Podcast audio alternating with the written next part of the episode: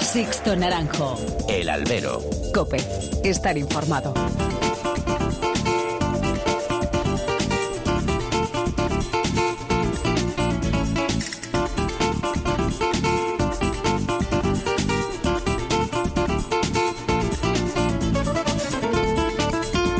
¿Qué tal? Muy buenas y bienvenidos a esta nueva misión del Albero, a la cita con los toros que tenéis todas las semanas aquí, en cope.es. Recibido un cordial saludo de quien nos habla de Sixto Naranjo en nombre de todo el equipo que hace posible este programa.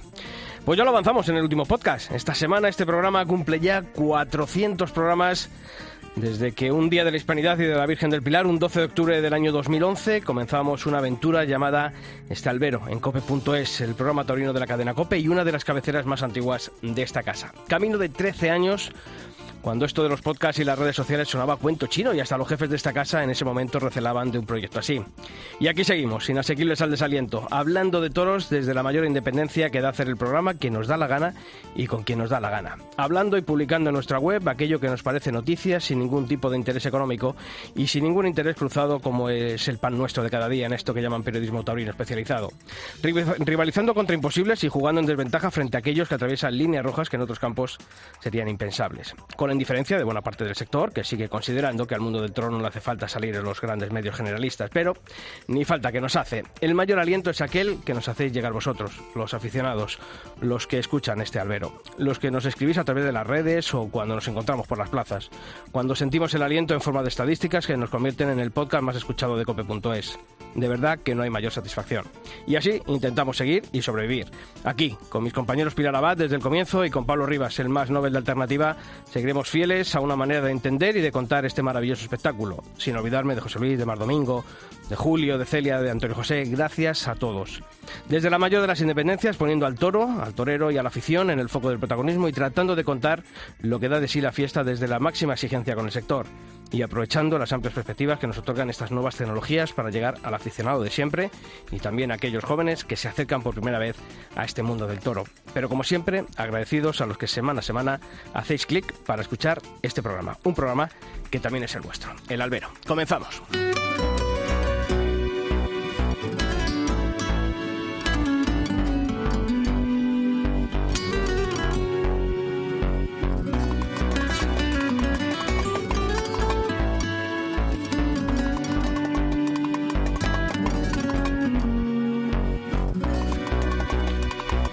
Pilar ¿qué tal? Muy buenas. Hola, Sisto, ¿qué tal? Buenas tardes. Y Pablo Rivas, ¿qué tal? Muy buenas. ¿Qué tal, Sisto? Estoy, me ha, me ha ¿Qué te ha encantado el monólogo. Estoy de ¿no? De, este, de este repaso. No es para tanto, pero, pero es cierto que, que en- entre el pan nuestro ese de cada día del que hablas, pues hay cosas que son pues esas lágrimas en la lluvia, ¿no? Cosas que parecen excepcionales cuando no debería ser así, ¿no? Sí, pero aquí pasa.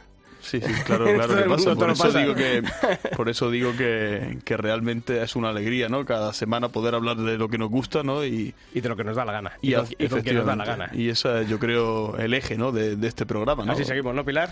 Pues sí, lo hemos hecho siempre desde cuando estábamos a nivel nacional y lo seguimos haciendo. La verdad es que yo creo que es la única manera también de, de- de que nos respeten, de sentirnos respetados. Y siempre, no sé, yo tuve una persona que me enseñó hace mucho tiempo, que fue Pedro Javier Cáceres, y yo sigo en esa línea. Y creo que es como, como verdaderamente se hace de camino. Y sin nosotros, con el mismo respeto que queremos que nos traten, tratando nosotros a ellos. Entonces, queriendo ser dignos herederos de, de ese programa que puso en marcha Pedro Javier Cáceres, eh, que después continuó Rafael Cabrera en antena y que nosotros retomamos ese testigo aquí en, en Come.es, como decimos, desde el año 2011, eh, que aquí seguimos. Y Dime, que es un programa para aficionados porque nosotros somos aficionados también, ¿no? Y así es como se entiende, ¿no? No de, no de otra manera, ¿no? Ujú. Pero eso es lo que digo, esto tiene sentido porque al otro lado hay gente que le sigue dando clic todas las semanas a, a- en nuestra web, en la aplicación, en las distintas plataformas de podcast y siguen escuchando este, este programa, este podcast y, y por eso nos sentimos satisfechos y ya sabéis que os podéis poner en comunicación con nosotros para comentar cualquier cosa que os parezca sobre el mundo del toro, sobre la actualidad, en nuestros mails en albero.cope.es, en eh, toros.cope.es y en las redes sociales, facebook.com barra alberocope y en la red social X, nuestro usuario es arroba alberocope. Sixto Naranjo. El albero. Cope. Estar informado. Con el hachís yo me pongo triste, porque cada calada que doy me recuerda a ti. Y es que vivir así es imposible. ¿Y quién lo diría el mismo día en que te conocí? Y si mañana no estoy, no te deshagas de mi camisa que no me voy, que yo el domingo te doy. Ay, todo, todito, todo yo te lo doy. Porque tú eres la rebequita del entretiempo, el chalequito en pleno invierno. Bueno, pues esta edición número 400 del Albero que la queremos comenzar hablando con un diestro que está llamado a liderar esta nueva generación de toreros cuando estamos a punto de llegar a este primer cuarto del siglo XXI. Ya en su haber tiene eh, la Puerta Grande de Madrid, tiene abierta la Puerta del Príncipe en Sevilla y como decimos ya es un referente de, de esta nueva jornada de toreros y además ya consolidado como, como figura y como tal se le trata. Por eso queremos saludar esta semana aquí en el Albero a Tomás Rufo. Torero, ¿qué tal? Muy buenas. Hola, buenas.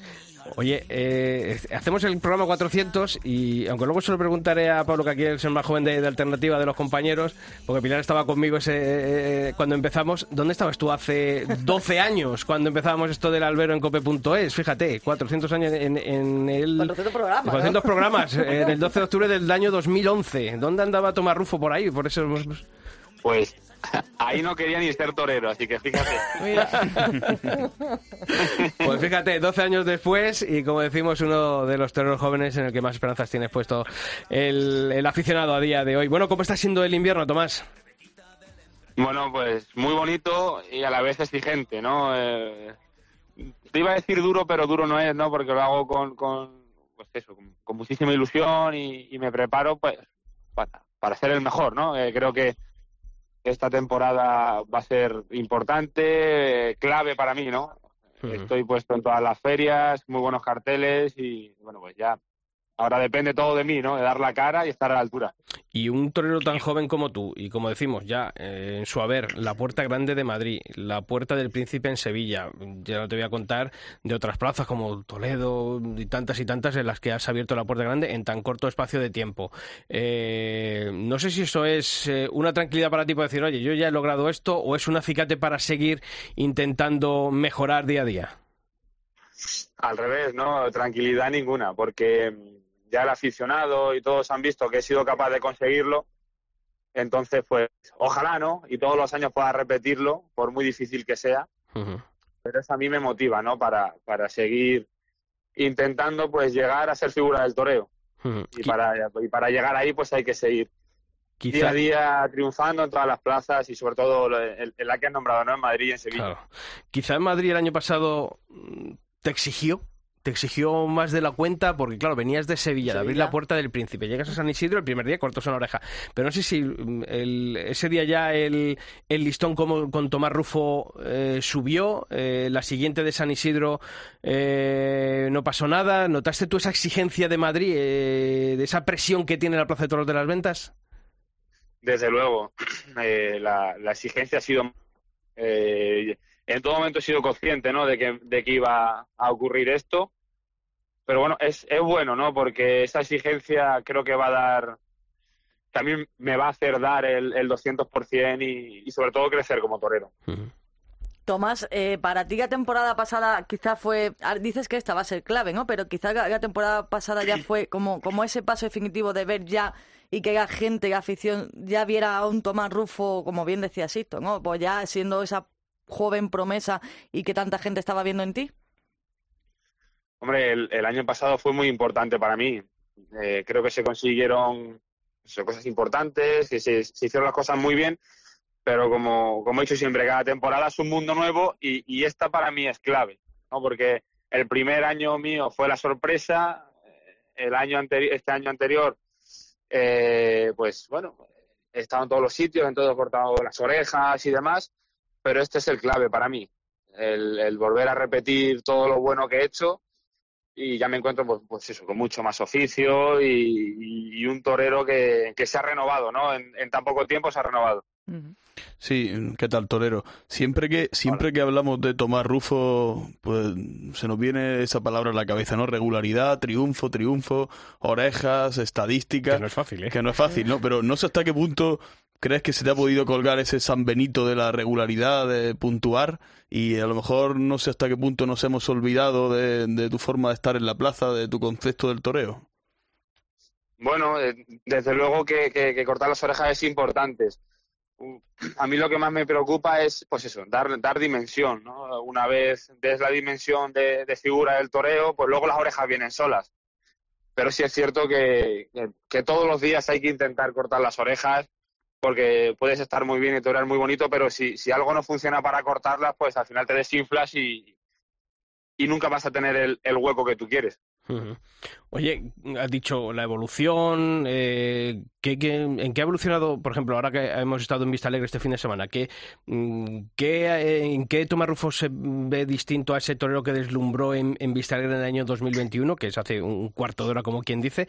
¿Y, Sí. y- y qué mantienes todavía de, de ese, de ese novillero que, que, como decimos, impactó en, en Vista Alegre hace, hace tres años?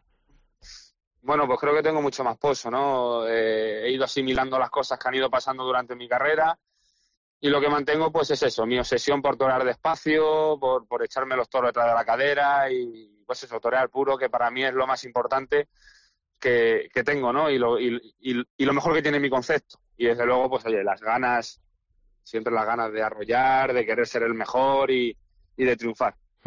Oye, ¿qué ha significado para ti en estos años el Juli? ¿No habéis compartido eh, apoderados habéis eh, muchos carteles? ¿Qué ha supuesto para ti eh, estar bueno pues tan cercano a la figura de, de un maestro como Julio López el Juli? Hombre, para mí es un referente, ¿no? Lo que el maestro Juli ha hecho durante toda su carrera, pues eh, lógicamente todos lo valoramos. Yo si cabe todavía más porque lo he vivido de cerca. Y, luego agradecido porque en, en momentos claves me ha ayudado y, siempre ha estado al pie del cañón conmigo, ¿no? Toreado muchísimas, muchísimas tardes. El, el- primer año de alternativa toré 20, corría de toros con él o alguna más. Y, y bueno, pues eh, he, aprendido muchas cosas de él y, lógicamente me ha ayudado en momentos que había que dar el paso para adelante. Él ha estado ahí para dar ese impulso. Sí, y, y eh, cómo, hasta qué punto ahora en tu, en tu carrera y en estos años, estas dos temporadas de las que hablabas, ha sido importante esa familia Lozano y, y no sé si, si con ellos, pues, pues ese, pretendes que, que siga esa continuidad con ellos o no. Hombre, para mí, eh, sin desmerecer a nadie, porque todos son muy buenos, pero para mí ellos son los mejores. los planteamientos de, de mis temporadas, de la preparación en el campo, creo que está siendo perfecta. Y, y, oye, pues eh, estoy muy feliz con ellos, muy a gusto, creo que, que nos entendemos y, y, que- y hay una cosa importante, que vamos a la lucha juntos. ¿no? Que aquí eso es lo que consiste ser apoderado y torero, ¿no? Que, que hombro con hombro a, a la guerra y a, y a luchar. Eh, Tomás, para este 2024, que, que bien dices tú, ¿no? que es la temporada clave, mm, ¿qué, qué asusta más a, a Tomás Rufo? ¿En qué piensa más? ¿En, en ratificar esos triunfos del año pasado? ¿En, como bien decías tú ahora mismo, ¿no? en mostrar ese toreo, esa, esa evolución? Eh, ¿En qué es lo que piensa más Tomás eh, de cara a esta temporada clave? Pues mira, te soy sincero, ahora mismo me da miedo todo. ahora mismo no sé qué es mejor. Pero desde luego que me obsesiona el, el querer seguir triunfando, pero que lo que predomine, que la gente salga hablando de mi concepto y de cómo cuaja un toro. Y desde luego, pues cuando, cuando, cuando pase eso, se cortaron las orejas. Viene solo. Mm. Pero, sobre todo en plazas como Sevilla, en Madrid, me gustaría tener un triunfo rotundo, rotundo. Eh, han salido los carteles del año 2024 de este inicio de, temporada. Tomás Rufo está en Castellón, está en Sevilla, está en Madrid. Eh, vuelves a Madrid. Esa oreja del día de la, de la despedida de Julián López de Julio, obviamente aquello pues ecli- eclipsó mucho eh, bueno pues lo que sucedió en el ruedo, no más allá de, esa histórica puerta grande de Julián en su adiós a Madrid. Pero esa oreja también a ti te supo a no, no voy a hablar de reconciliación porque creo que no hubo no ha habido ninguna separación ni nada. Pero sí es verdad que en tu foro interno esa oreja sirvió para mucho de cara para ese futuro que está por afrontarse.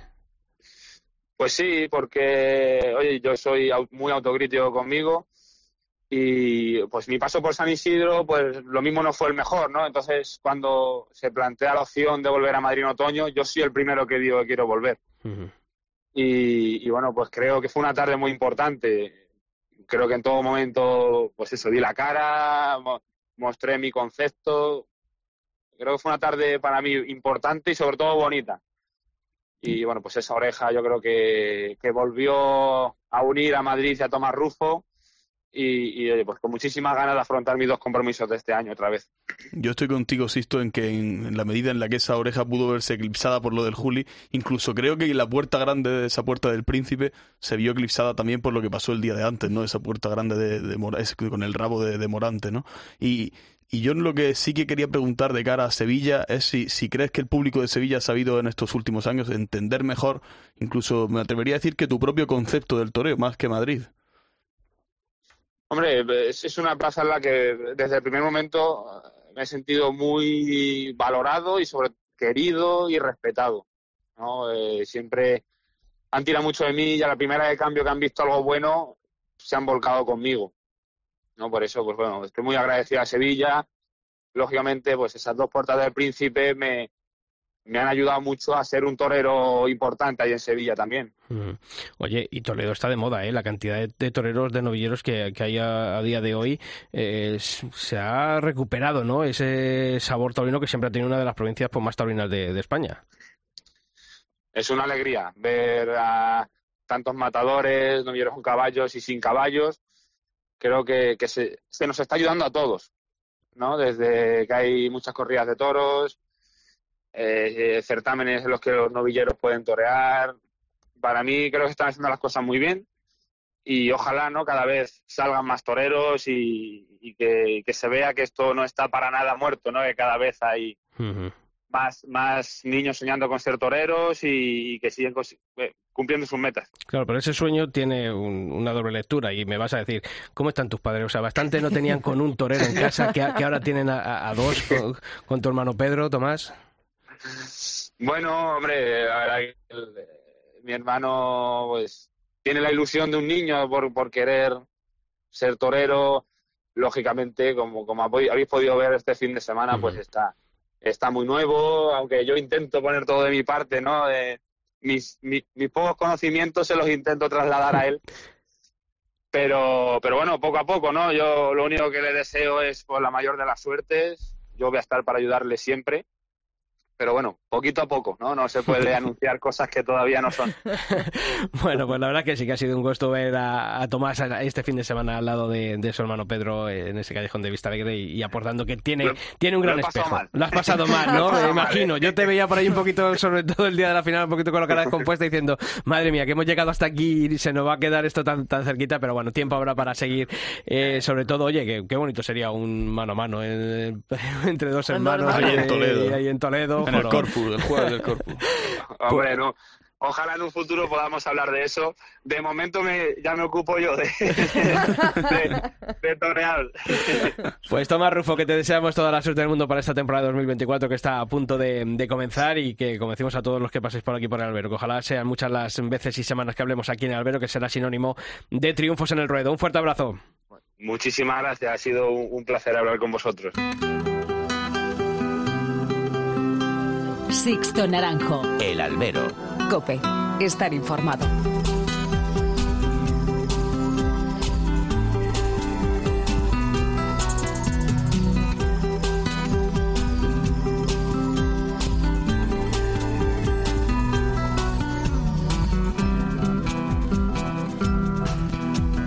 Pues hay que abrir la historia, la historia del albero y además a partir de ahora vamos a dedicar eh, la atención de, este podcast a lo ocurrido en el eh, Palacio Vista Alegre durante este fin de semana, en esa segunda edición del certamen Kilómetro Cero destinado a novilleros sin picadores y que ya, como todos sabéis si habéis leído nuestra web, lo ha ganado el cacereño Julio Méndez, alumno de la Escuela Taurina de Badajoz. Pero también antes, y como decimos ahora en la historia, queremos hablar de un hierro, de un hierro madrileño y es que la ganadería triunfadora de este certamen ha sido la de Cerrolongo.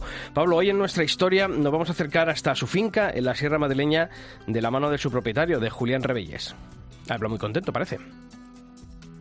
Y gracias a Dios pues hemos podido hacer ver al aficionado que, que las ganaderías madrileñas gozamos de buen estado de salud y por supuesto que, que los chavales que tenemos cantera como Dios manda y que esto, si Dios quiere, tira para arriba. Pues sí, sí, esto realmente él nos cuenta que lo que este fin de semana pues hemos podido ver allí en Vista Alegre pues se parece mucho a lo que él busca en el día a día de su finca, ¿no? Un toro que, que sobre todo permita ese triunfo. Buscamos un animal bravo que, que llegue al tendido y, y un animal que permita eh, al torero eh, disfrutar y, y sacar todo lo que llevan dentro porque al fin y al cabo son artistas y nosotros tenemos que tratar de dotarlos de esa materia prima para que ellos puedan desempeñarse como más a gusto puedan. El origen de esta ganadería de Cerrolongo viene de Contreras, era lo que heredó de su familia, pero Julián decidió en su día que tenía que refrescar y lo hizo con sangre Domecq.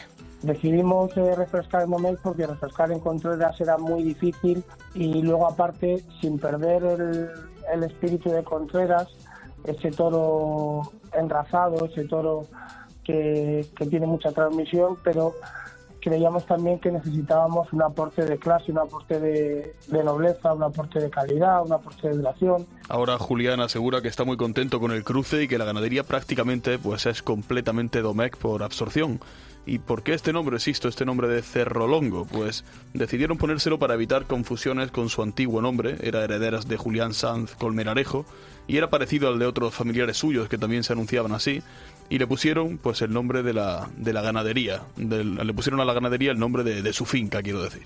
Porque es un, es un alto y pues un cerro y es muy larga, es estrecha y muy larga y Cerrolongo y por delante, esta ganadería tiene dos retos importantes. La Copa Chenel y el circuito de novilladas de la Comunidad de Madrid, dos fechas que afronta con ilusión. No te voy a engañar, con muchísimo nerviosismo, porque, porque oye, tenemos que dar las gracias, que es el tercer año que estamos en, la Copa Chenel consecutivo y el tercer año también en el circuito. En la tarde de la Copa Chenel se medirán con Castillejo de Huebra y para esta ocasión han elegido dos toros cinqueños muy serios y otro animal en quien tienen puestas también todas sus esperanzas. Y luego llevamos otro toro, un 18, que es eh, madre y padre de lo de Juan José Rueda, su tío Gutiérrez, y al que le tengo puestas muchísimas esperanzas, mucha fe. Y pues estaremos muy pendientes a esta ganadería madrileña, la de Cerrolongo, que la verdad no ha empezado nada mal la temporada, siendo la triunfadora en este certamen kilómetro cero. Las historias del albero. Sixto Naranjo. El albero. Cope. Estar informado. No puedes luchar en una guerra tú solo, el corazón como armadura se consume y no se cura. Parece tan complicado pedir ayuda, pero basta un solo paso, como el primer hombre en la luna. Desde fuera no se ve las veces que has llorado. Nacemos solos y morimos en el alma de otro. Somos ángeles con un ala quebrada y podremos volar solo quedando uno junto al otro. Caminaré al lado tuyo. Pues después de la historia que le hemos dedicado a la ganadería triunfadora, tenemos que hablar con el joven novillero que se ha convertido este fin de semana en el gran triunfador de esta segunda edición del certamen Kilómetro Cero en el Palacio de Estadio. Y la verdad es que Pilar Pablo es una alegría, ¿no? El año pasado fue Samuel Navalón, este año eh, Julio Méndez. Creo que lo, lo bonito de este certamen es sacar nombres ilusionantes para el futuro, para ilusionarnos. Todo lo que se haga promoción para, para, para llegar a ser torero, para conocer a, a jóvenes promesas, eh, es bueno, ¿no? Y toda, toda idea que, que haya en cualquier comunidad siempre se, se, recoge bien. Y más si después a quien se ve en el ruedo pues gusta y no y tiene esa, esa madera o tiene ese toquecito que, pensamos que, pueda llegar a, a, tener un buen futuro. Y sobre todo yo creo que también la buena noticia es que se consolida no este certamen en la tauromaquia. Sabemos mucho de, de papeles que luego se vuelan de papeles mojados no y es interesante que se consolide no un circuito un certamen como este y que además eh, en este comienzo de temporada que andamos un poco huérfanos de toros, ¿no? Siempre viene bien. Siempre viene bien pues esa fecha. Pues tenemos que hablar, como decimos, con el gran triunfador, alumno de la Escuela Taurina de la Diputación de Badajoz, Julio Méndez. Julio Torero, ¿qué tal? Muy buenas. Hola, buenas tardes, ¿qué tal? Muy bien. Oye, ¿cómo estás llevando estas horas posteriores a triunfar en Vista Alegre? Una locura, ¿no? De entrevistas, de llamadas, supongo, de mensajes. Sí, bueno, con mucha, muchos mensajes, muchas entrevistas, pero bueno, pleno de felicidad por haber conquistado este certamen de tanta importancia y orgulloso porque se me haya otorgado a mí el premio. Cuando te levantas este lunes y piensas y asumes que has sido el triunfador, ¿cómo, cómo se siente uno, Julio? pues la verdad con, con mucha felicidad, más que despertarme me costó mucho dormirme, no eran muchas emociones y, y me costaba asimilar lo que había ocurrido, pero bueno, contento porque al final es para lo que había entrenado tanto tiempo y, y ver un sueño hecho realidad me enorgullece enormemente. Cuando, bueno, por, por megafonía o ayer, este domingo por la tarde os citan a, a los seis novilleros para que salgáis al ruedo una vez finalizado el festejo, os ponen en fila. Eh, ¿Pensaste que ibas a ser tú o tenías dudas? Porque claro, habías cortado una oreja tú, otra también eh, Álvaro. ¿Lo viste claro o tuviste dudas hasta que dijeron tu nombre? Bueno, la verdad es que los seis compañeros estuvieron a un buen nivel, pero me lo podía intuir, tampoco me quería hacer muchas ilusiones por si no se daba el caso y bueno, al final se dio y, muy orgulloso porque se me haya otorgado a mí. Oye, de tus actuaciones, eh, yo me pareció que, has firmado una actuación en este circuito eh, de menos a más, ¿no? Estuviste bien el, primer día, eh, pero yo creo que ayer diste eh, a lo mejor la talla de lo que se esperaba de ti, sobre todo en ese novillo de José González con, la mano izquierda, que a mí es donde realmente me, gustó la, la actuación de, de Julio Méndez. Sí, bueno, yo creo que como tú como tú bien has dicho, el, el sábado estuve, bueno, estuve bien, pero con muchos matices que corregir y luego ya viendo las imágenes, pues el domingo pude mostrarme como yo soy, relajado, despacio y bueno, espero que lo, lo entendiera entendido y así me lo hicieron entender a mí. Julio, ¿cuántos años llevas en la escuela?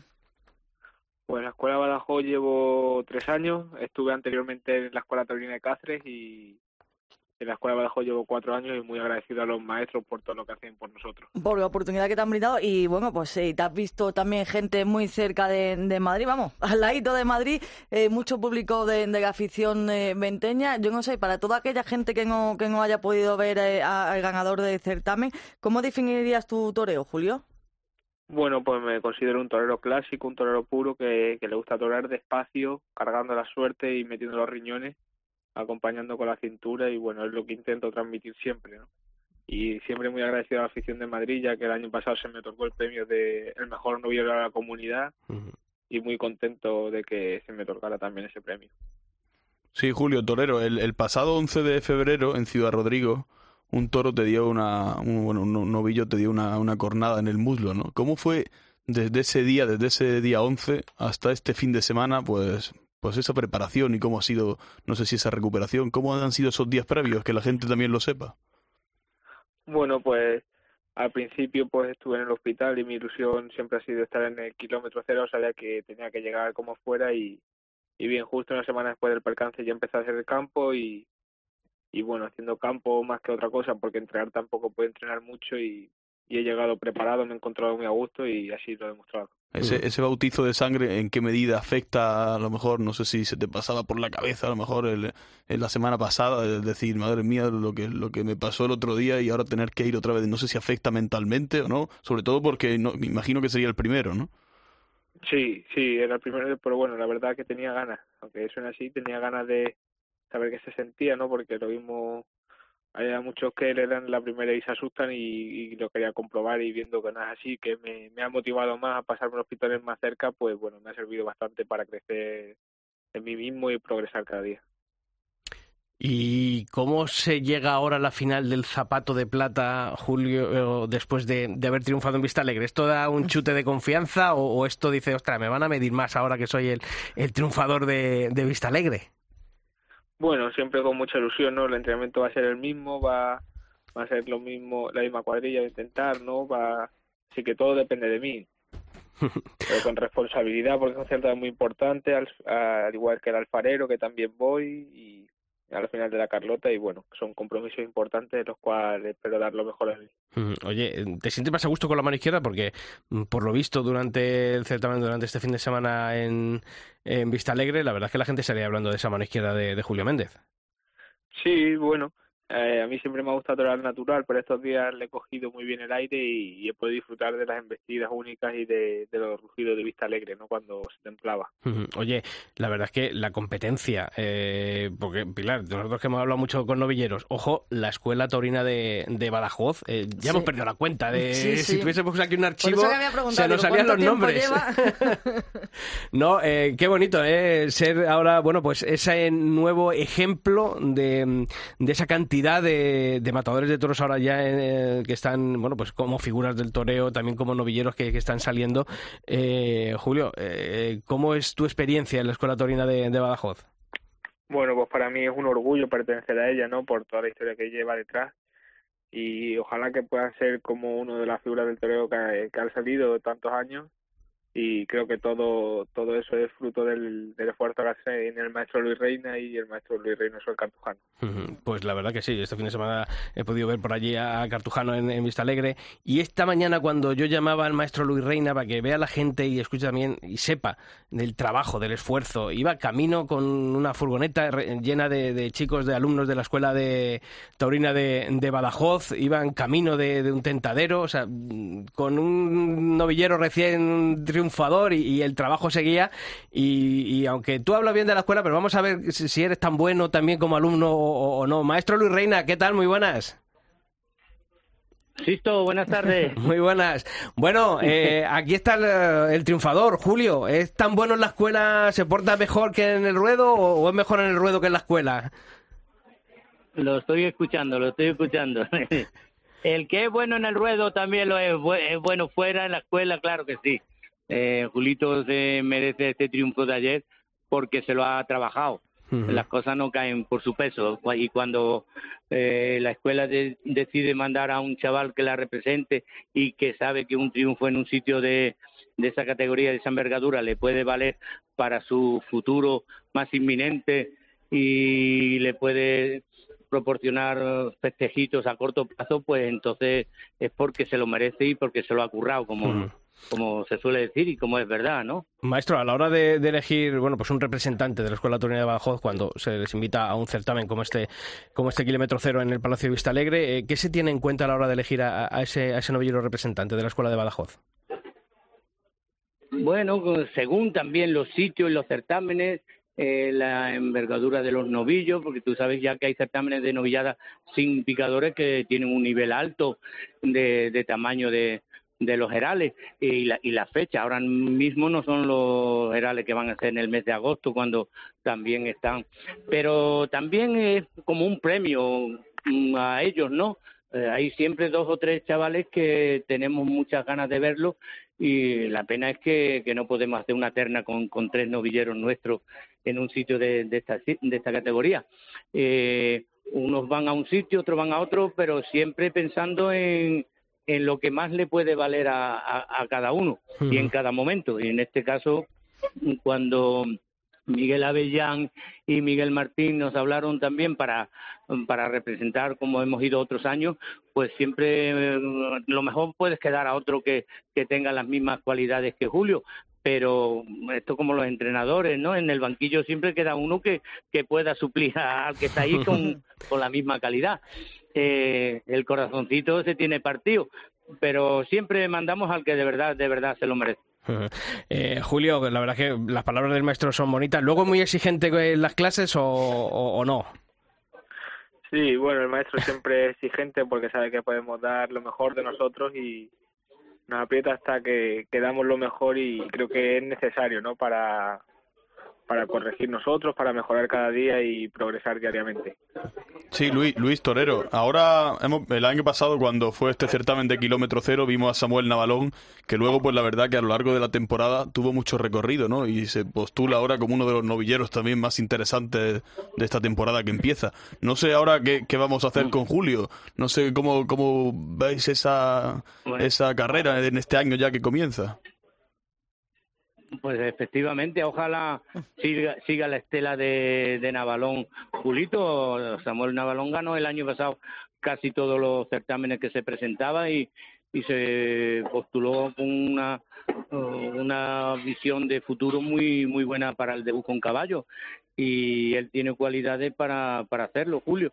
Entonces, pues ese es su, su motivación, eh, ese deben ser sus espejos, lo que ha hecho uno eh, hacerlo igual o superarlo, claro que sí. Nosotros estamos ahí para allanarle el camino y ponerlo en el eh, en, esa, en ese camino, pero la velocidad de crucero que coja él va a ser la que él quiera. Mm, y Julio, hombre, mm, la verdad que aunque queda un año prácticamente, pero hombre, una plaza como Olivenza, en la que muchos alumnos de la Escuela Taurina de, de Badajoz dan ese paso, ese salto al debut con picadores, tampoco sería mal sitio, ¿no?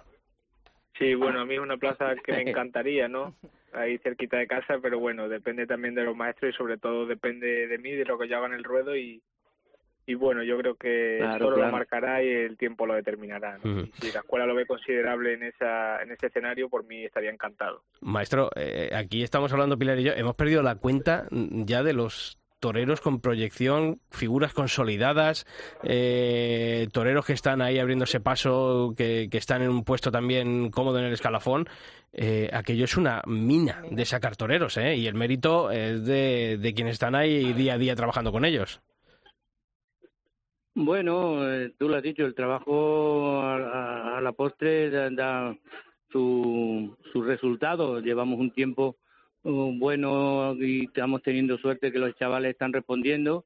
Eh, entonces, eh, el sacrificio que hacen ellos no, no, no debe ser tal, porque lo que están haciendo es lo que más les gusta, ¿no? Y la institución está apoyando y los resultados están saliendo. O sea que se, se juntan ahí unas cuantas cosas que de aquí para atrás son unos grandes figuras del toreo los que dieron sus pasos y sus primeros pases con nosotros, igual que novilleros con picadores mm, también. Y esa es la, la línea de trabajar con ellos, ¿no? De, de que no que no decaiga porque el futuro de la fiesta está en manos de, de estos chavales. De aquí a un corto espacio de tiempo, pues tiene que haber renovación de los carteles y tienen que salir de alumnos de las escuelas.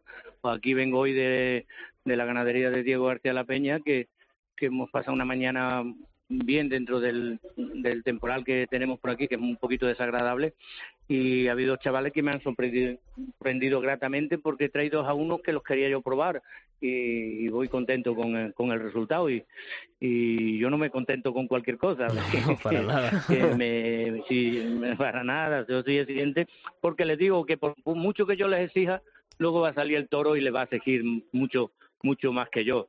Y Julio va a estar toreando toros de aquí a nada, a nada de tiempo. Ya la, la, de aquí a nada le voy a hacer ya una entrevista casi de matado toro. Claro que sí, La Pilar. Sí, maestro, eh, yo quería, porque mm, no todo hay que va a la escuela, ¿vale? Evidentemente, y, y como profesor usted y como Por los demás profesores tienen que elegir, es decir, que también eh, esa capacidad de ver en cada, en este caso en cada niño, ¿no? Y que, que, que vean ustedes esas cualidades para seguir adelante y a otros, seguramente a muchos que hayan dicho que, que no deben seguir por ese camino. No creo que haya sido fácil, como tampoco es fácil ver eh, a un chaval con cualidades y, y llevarlo algo más grande, ¿no? Por supuesto, por supuesto, las escuelas taurinas eh, es un centro de formación que sacamos toreros eh, y profesionales del mundo del toro, pero llegar a- al, al sueño eso que cada uno pues, cuando entra por la puerta, de que todo el que cree que entra por la puerta va a salir figura del toreo, eso tenemos que dejárselo bien claro. Eh, no se lo decimos de la noche a la mañana y ellos también se van dando cuenta, algunos que no que su camino no es este o que hasta aquí ha llegado y lo que sí tenemos que ponerle al que tiene cualidades las máximas facilidades hasta hasta nuestras limitaciones, ¿no? Porque luego ya ah, pasarán a otra etapa superior. Y el que no llega a figura del toreo, lo que tenemos que hacer es que el tiempo que están en las escuelas no es un tiempo un, tiempo baldío. Eh, eso es un, una esponja que van a absorber tauromaquia, valores y, y unos principios que le van a venir muy bien para el resto de su vida. Y de hecho, mm, claro, por supuestísimo, han pasado 500 alumnos, 600 por allí, no todos han salido toreros, pero sí te puedo decir que grandes y buenos aficionados, la mayoría de ellos lo son y, y se han graznado luego su porvenir. El que no ha sido de torero ha sido de otra manera, pero muchos con eh, paralelo al mundo del toro tienen su porvenir más o menos enfocado y, y sobre todo que, que saben valorar los esfuerzos que, se han hecho por ellos y les ha sido mm, gratificante. Julio, eh, de todos estos toreros que han salido de la Escuela Taurina de Badajoz, ¿hay alguno que sea tu espejo con el que te fijes eh, especialmente?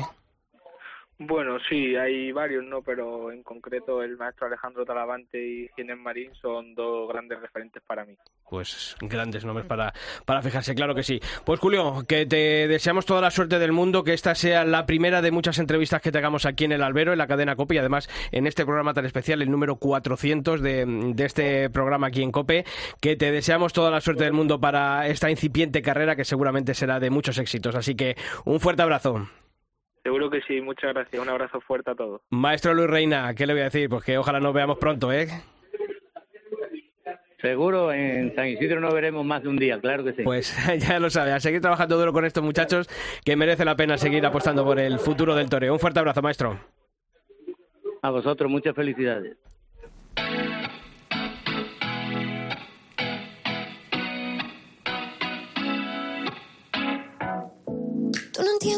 Lo que pasa en mi mente si me estás mirando. Tú lo sientes, pero yo siento más si te vas acercando y tú me lo quieres pedir. Yo te lo quiero dar. Ven, vamos a seguir bailando Bueno, pues hasta aquí este programa número 400. Oye, y por cierto, eh, de lo visto en Vista Alegre, eh, yo lo primero que quiero decir es que, no sé, a lo mejor si tengo, tengo que rectificar, rectifico, pero no he visto por ahí en ningún lado eh, quién ha sido el jurado que eh, se ha encargado de, de elegir a los seis novilleros finalistas en- después de los dos primeros festejos.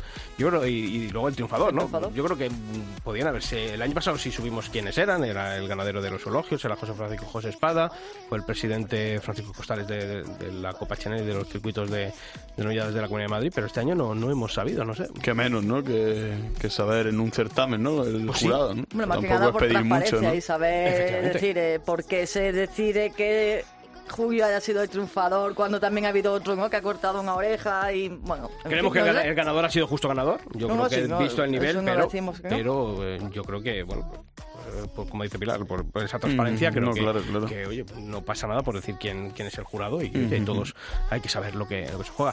Bueno, pues que esto ya está aquí, como quien dice, eh, y que ya. Y que nada- vamos por otros 400. Vamos ¿no? por otros 400, efectivamente. tú, en el 2011, ¿dónde, está, ¿dónde andabas tú? Celebrado, yo qué sé, ya ni me acuerdo. A ver, réstale, acuerdo. réstale dice, 13 que años, le quitas 13 años, ni habías 2000. empezado la carrera. No, no, no, no lo había empezado. No lo había empezado, todavía me quedaba. Ya estaba el Fandi poniendo banderillas Hombre, el. Fandi sí, Sí, que sí. estaba. El Fandi sí que estaba. Pues en el 2011, además. en Fue cuando la 2000 jornada de... la- Ese primer programa se lo dedicamos, estuvo aquí Alejandro Talavante, estuvo eh, el hermano de Juan José Padilla, porque justo en esos días Claro. había sido la, la jornada tan grave. Tuvimos, estuvo también Javier Vázquez para contarnos cómo es la experiencia de un torero Sí, de- que, que torea solamente con, un- con la visión, con una- la visión de un ojo. Y luego estuvo, me, creo recordar, y lo estoy haciendo de memoria, eh, el ganadero Nicolás Fraile, porque había lidiado o- una buena corrida en Madrid ese 12 de octubre. O sea que... Quiero recordar, ¿eh? Si no me equivoco yo, en el Corpus de 2011 va José Tomás a Granada. Que quiero recordar, no estoy del todo seguro, El pero creo referente que es sí. el referente, ¿no? A partir sí, de ahí gira, No, gira todo, ¿no? En los años que estuvo José Tomás en No, y el, y el Fandi sí que, bueno, en todos esos años eran su año bueno, es que lo siguen siendo, allí eh, el amo, ¿no?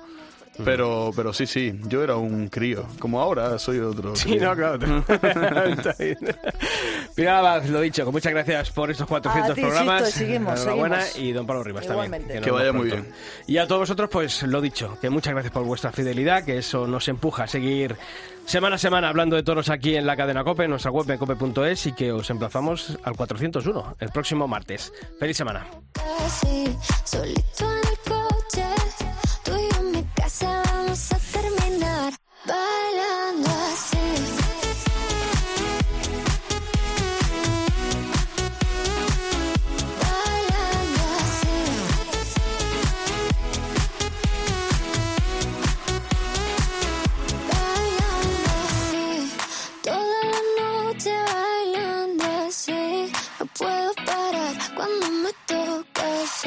Solito en el coche, tú y yo en mi casa vamos a terminar